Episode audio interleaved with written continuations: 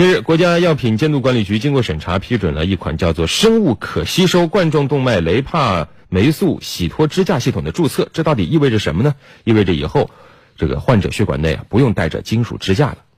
二月二十六号，国家药品监督管理局官网公布批准乐普北京医疗器械股份有限公司研制的创新产品“生物可吸收冠状动脉雷帕霉素洗脱支架系统”的注册。该产品由支架和输送系统组成，其中支架的基体及药物载体涂层分别由可吸收材料左旋聚乳酸和外消旋聚乳酸制成。支架基体和涂层可在体内逐步生物降解和吸收，无永久性支架留存患者体内。专家指出，在这款支架出来之前，不管是进口支架还是国产支架，主要材料都是金属。支架原来呢，它的基本功能是要把这个血管狭窄嘛，它把血管撑起来，所以是用金属的东西把它撑起来的。最新的这个支架它不是金属，它是是是个高分子的聚合物，到人体去了以后呢，它可以分解掉，一年半以后它就吸收了，既扩张了血管，又没有异物。据中国心血管病报告，二零一七，我国有二点九亿的心血管病患者，